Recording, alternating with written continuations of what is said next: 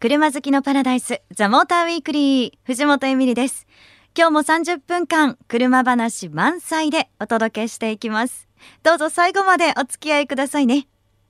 さて、えー、私ですね先日千葉県にあるアミューズメントパークでスリックカートっていうものを初めて体験しました。あの友達と行ってきたんですけどスリックカート皆さん知ってる方も多いのかな？あの遊園地のねゴーカートみたいなものでただし路面がこうツルツルなのでこうコーナーでカーブでハンドルを切るとドリフトしながら回っていくっていうものなんですよね。あの気軽に楽しめる遊びのカートなんですけど排気量は 240cc で結構迫力があったりしてあのこの日6人で遊びに行ったのでみんなでレースをして楽しんだりしてましたでその結果あの私2位でした。男性もいたんですけど。いやすごくないですか？でねなぜかというとあの速いマシンに乗ったからだったんですね。こうマシンによって速さが全然違うらしくてその人の運転の腕はあんまり関係ないらしいです。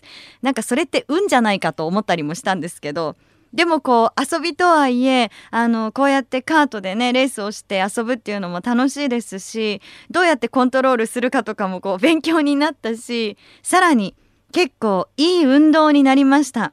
あの今回全長120メートルのコースを10周してでそれを2回乗ったので合計20周だったんですけど翌日ですね腕がものすごい筋肉痛でえー、しかも聞いたら筋肉痛になったのって私だけだったみたいなんですね。まあ弾けすぎたんじゃないっていうツッコミもあるかもしれませんけどちょっとこう運転上達の前にこれ体力をつけないとダメだなっていうことを 痛感しました。やっぱ体大事ですね。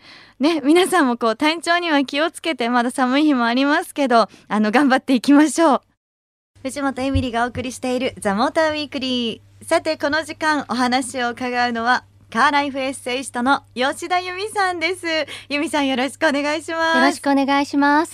なんかやっぱりね由美さん来ていただくと、はい、私毎回言ってるかもしれないけどスタジオがパーって華やかになります。本当ですか？ありがとうございます。もう今日はそんな華やかな由美さんに、なんか車を買ったというお話をね、はい、していただいちゃおうかなって思ってるんですけど、はい、そんななんかプライベートな話でいいんですか？いいんです。由美さんのお話ならプライベートでも 何でも。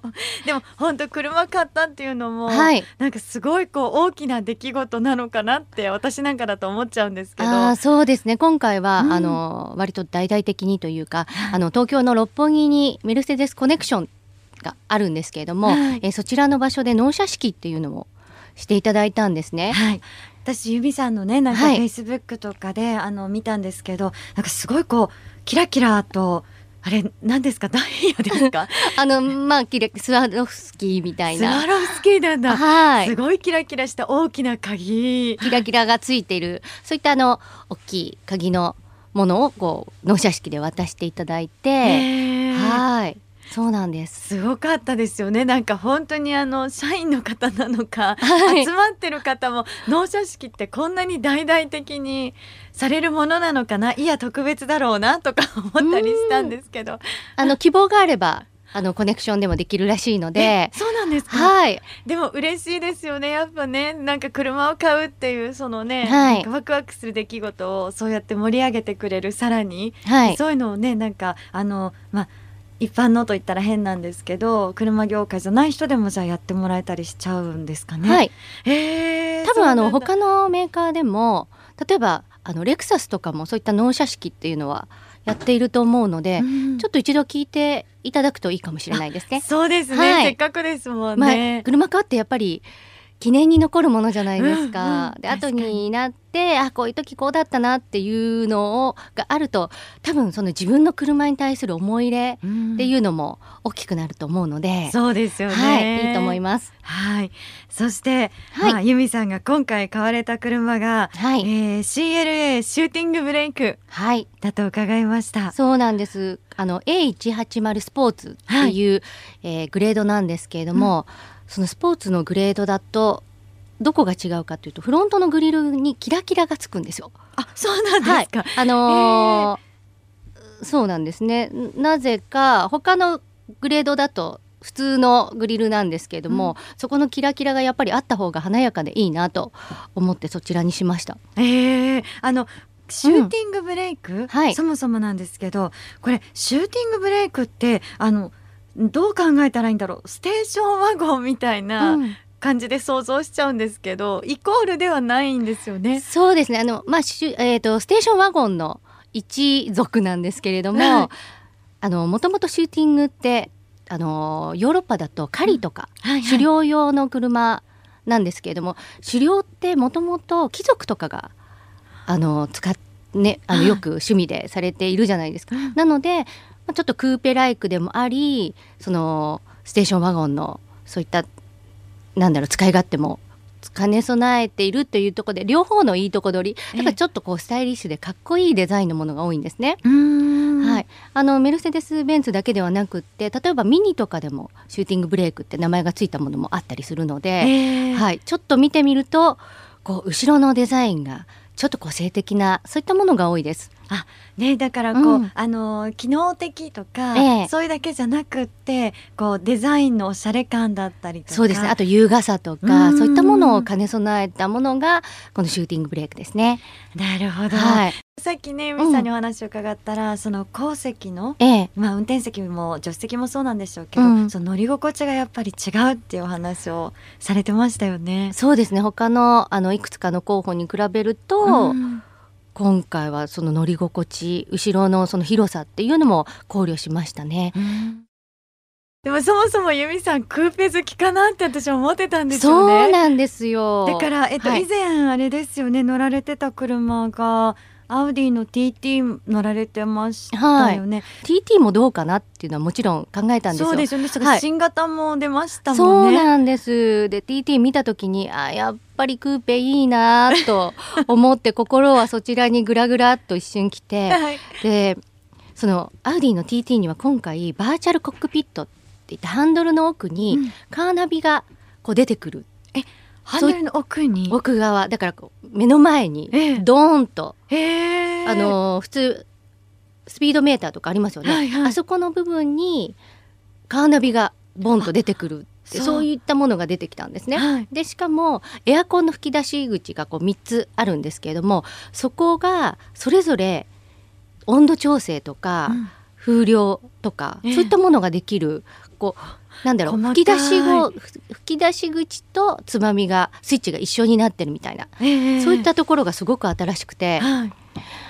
ちょっとこっちとどうしようかなと一瞬とってもグラングランしたんですけれども、ね。はい。だけどまあうん今回はうーっと思いながら、うん。CLA シューティングブレイクにやっぱりしたっていう、そっか。ちなみに由美さん、うん。あの色？うん、今回赤ですよね。そうなんですよ。今回すごい鮮やかなジュピターレッドっていうジュピターレッド。はい、色にしたんですけれども、うんなんか赤色ってこう自分が頑張りたい時男性でも女性でも頑張りたいなと思ってる時にはこう深層心理として赤い車を選ぶらしいんですね。へでえ。私なんとなくはいうんあの今の車の前って2台白い車が続いたんですけれども、次に買うなら赤い車だなと思っていて、うんその CLA シューティングブレーカーその赤がすごく鮮やかで綺麗だったっていうのもあの選んだポイントの一つでした。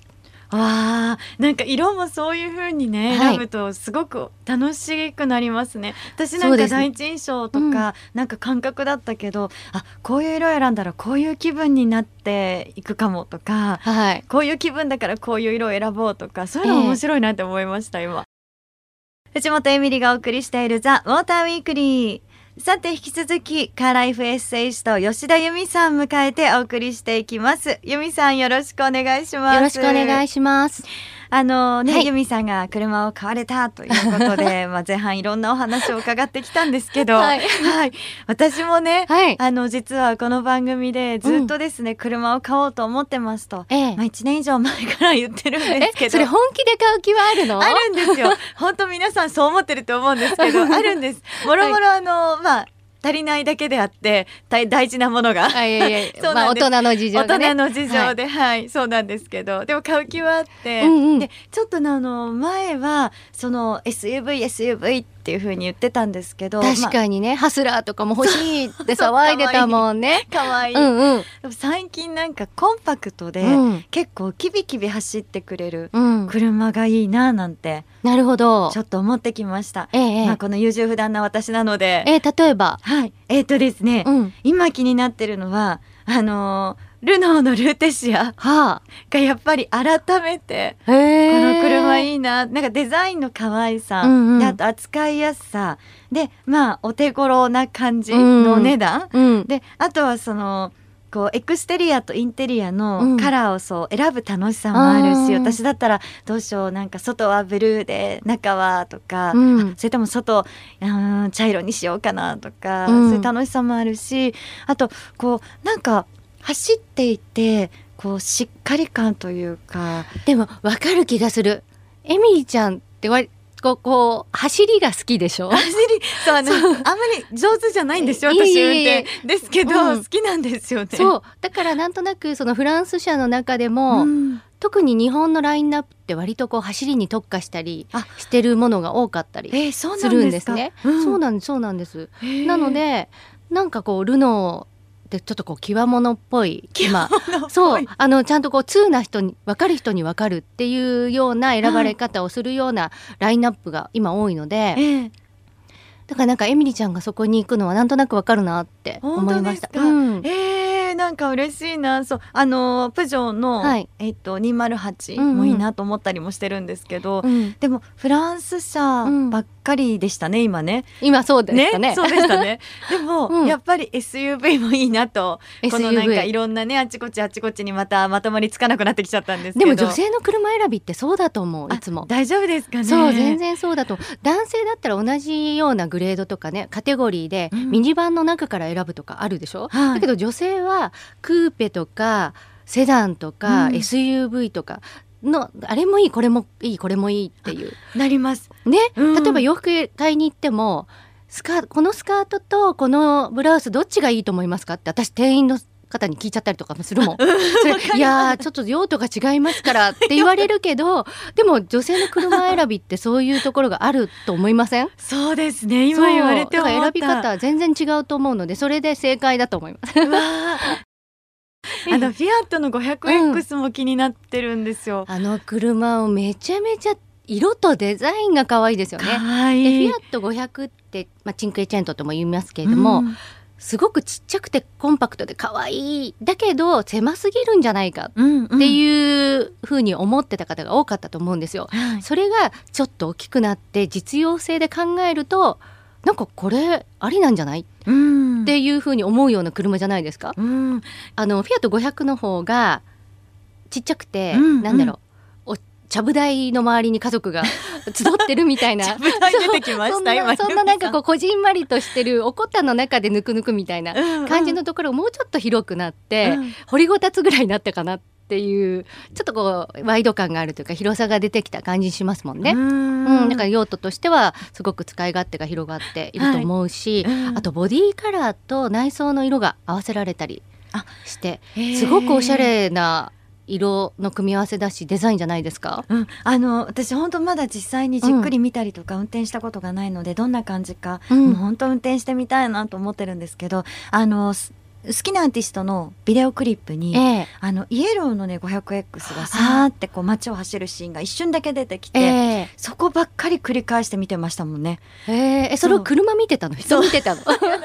車を見ちゃったのでどうしてもそこに集中しちゃったんですけど、うわ可愛いなと思って。私もね、うん確かにこの車考えたんですよね。ゆみさんもだ。なはい。んか本当あれですね。女性のねそういう車選びって 様々あちこちですね。そうですね。うん。で私もう一台はい。実はあのさっきお話しした、まあ、CLA シューティングブレークの他にシューティングブレークじゃなくてクーペもあったんですけども、はい。クーペとあと TT と、うん。今言ってたフィアット 500X と、はい。あともう一台。スマート44っていうのも私の候補の中の一台だったんですよ。スマートフォー。はい。えそれはゆみさんなんでなんですか？え色ですね色とデザあイン色とデザイン。特にボディカラーがブルーで、うんうんグリルとかが白いうんタイプとあと日本では導入されてないんですけど展示用に1台だけあった真っ白のタイプで中がブルーと白の組み合わせかな、うん、かなんかのものがすごく可愛くてでもそれは売りませんっていうふうに言われちゃったので、えー、ちょっとどうしようかなと思ったんですけども、うん、でも本当こうぜひ写真とか結構出てるので、見ていただきたいと思いますけれども、なんかあのー、ね こういろんなこう話をしててもやっぱり何かこう女性っていうのは何なんだろうなんか全然統一性ないじゃん何でもいいんじゃないのみたいなことを私言われたことあるんですけど、えー、車選びに、うん、そうじゃないんですよね。そこには何かキュンだったりとか自分の中ではちゃんと筋がこう通ってるんですよね。だから自分のなんかやっぱりときめかない車っていうのは、やっぱこう愛せないじゃないですか。はいはい、だからあのなんかちょっと前にあのときめきのなんか片付けの本とかありましたけど、うんね。うん、だから車選びもときめきだと思うんですよね。そうだからやっぱりこうキュンときたものがたまたま SUV なのか軽自動車なのか、うん、クーペなのかっていう違いであって、やっぱこうキュンとくるものがないとやっぱ車やあのやっぱり安いものじゃないので長く愛すためには、っぱキュンですよ。そうですね。私もなんかこう由美さんみたいに、こうこれだって思える車をこうちゃんとね見極めてでも悩みすぎずに、うんうん、由美さんまたあの相談に乗ってください。ぜひ、うん、お願いします。よろしくお願いします。はい、この時間はカーライフエッセイスト吉田由美さん来ていただきました。由美さん今日もありがとうございました。ありがとうございました。お送りしてきましたザモーターウィークリーいかがでしたでしょうか？さあ、えー、ラストトークはメッセージいただいてます。ラジオネーム広北ライダーさんです。ありがとうございます。えー、先月の話ですが、オートサロンで SFR レーシングコンセプト見てきましたよ。久々にかなり欲しい車です。走りはわからないけど、見た目が完璧。えー、藤本さんはオートサロンで何かビビッときたものありましたか？というね。ありがとうございます。ね私もそう先月オートサロン見に行ってきましたけど、ね、この SFR のレーシングコンセプト見ましたよ。かっこよかったですよね。あの、トヨタブースでは他にも、あの、ニュルブルクリンクにね、参戦車両で、こう SUV チックな CHR? これもなんかかっこいいなって思いましたし、あとはなんて言っても FT1。この車がかっこよかったなっていうふうに思いました。他にもね、私あのー、鈴木のイグニスもかっこいいなって思ったりとか、なんか結構オートサロンでもね、あの、写真を撮りまくってましたけど、いやーもう一人で行っても十分楽しめるイベントだなっていうふうに思いました。メッセージありがとうございます。さあ、藤本エミリがお送りしてきました。ザ・モーターウィークリー。え今日の放送は翌週番組サイト、ザ・モーター .jp にアップされます。こちらもチェックお願いいたします。そして LINE アットにザ・モーターウィークリーのアカウント開設してます。番組情報など発信してますので、友達登録してくださいね。えそして番組 Facebook にもいいねをお願いいたします。ザ・モーターウィークリーではあなたからのメッセージお待ちしています。メールアドレスは tm.fmyokohama.co.jp ザモーターの頭文字 tm.fmyokohama.co.jp です。愛車自慢や好きなドライブスポット、こんな車を特集してほしいなど、ぜひ具体的な車種を書いて送ってくださいね。採用された方には番組オリジナルステッカーをプレゼント。たくさんのメッセージお待ちしています。それでは皆さん、良い休日ドライブを。ザ・モーターウィークリー。お相手は藤本エミリでした。また来週。